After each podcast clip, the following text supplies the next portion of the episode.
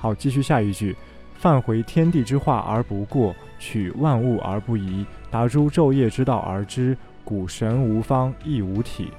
泛回天地之化而不过，天地之化而不过这几个字我们都知道，重点就在于泛回。泛的意思是介入、侵犯；回的意思是回旋。那么在之前他说与天地相知，故不回，这是说的意本身它不回，但是意它能够回天地之化，因为意是意，天地是天地，意它本身在它内部它不回，但是它可以回天地之化。回是一个动词啊，它可以回天地之化。就像我们往湖中扔一颗小石子，这颗小石子就是意，而这片湖就是天地。我们这个小石子扔到湖中，这就是侵犯湖啊，侵犯天地之化，介入了湖，介入了天地之化，这就是犯。而且，如果我们扔的很有技巧的话，那么这颗小石子可以在水面上弹来弹去啊，弹很多次，可以在水面上激起一些小的漩涡、小的水花，这就叫回。以后学了经、学了卦，大家就会知道，易会把天地万物统摄成固定的象，天地万物每个都不同。这只猫和那只猫，这只猫是白猫，那只猫是黑猫，它们是不一样的。但是，就像我们会把黑猫和白猫都叫做猫一样，亦会把时间流动中的万物也归类，这种归类就叫回。举个最简单的例子，有一些书，比如《黄旗经世》这类书，会把年代、把时间统摄成一个一个的卦。那么两千年前的卦，可能和我们今天的卦一样，这是整体上的相似，整体上属于同一类，当然细节上会很不同。这种不同时间同属一个卦的情况，就叫做回。好取万物而不移啊。那么上面说泛回天地之化，现在又在说取。上面说的泛回天地之化的这个泛回，它实际上是主动的干涉，非常强硬、主动、非常阳刚的干涉。但是如果只有这种阳刚的干涉介入，那肯定会偏颇，会失之一隅。就像我们用力，我们要用力要发力，那肯定是要把这个力量倾泻在某一个方向，倾泻在某一个点上。这种阳刚之力一定有方向。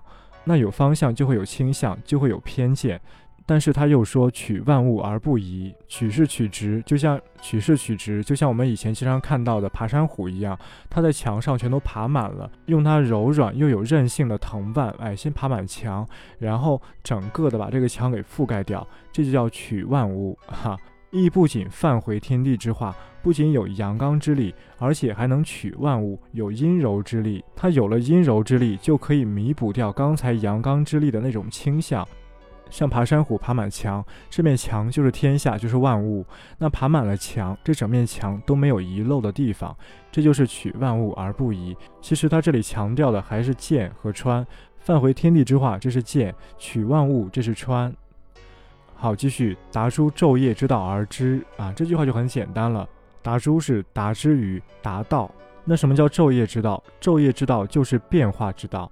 意它不仅可以泛回天地，不仅可以意不仅可以泛回天地，而且可以取万物，不仅可以取万物，而且还可以达到变化之道，还可以通天下、通万物的变化。就像一只狗，你养了这只狗，这只狗它介入了你的生活，哎，干扰了你的生活，干涉了你的生活，它会叫，会烦你，会吵你，哎，这就是犯回天地之化。那当你不在家，这只狗会把家里搞得乱糟糟，一团乱麻，哎，全都搞乱了，哈，这就是取万物。这时候你特别烦它，不想看见它，你想走，打开家门出去，但是它也一蹦一跳的跟你出来，你走到哪儿，它就跟到哪儿，哈，这就是达诸昼夜之道。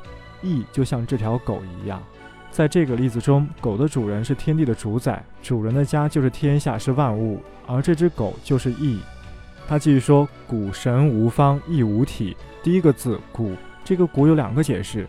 第一种解释是“所以”，这种解释把“谷”看成左边一个“谷”，右边一个反文旁的“故”，把它解释成“所以”。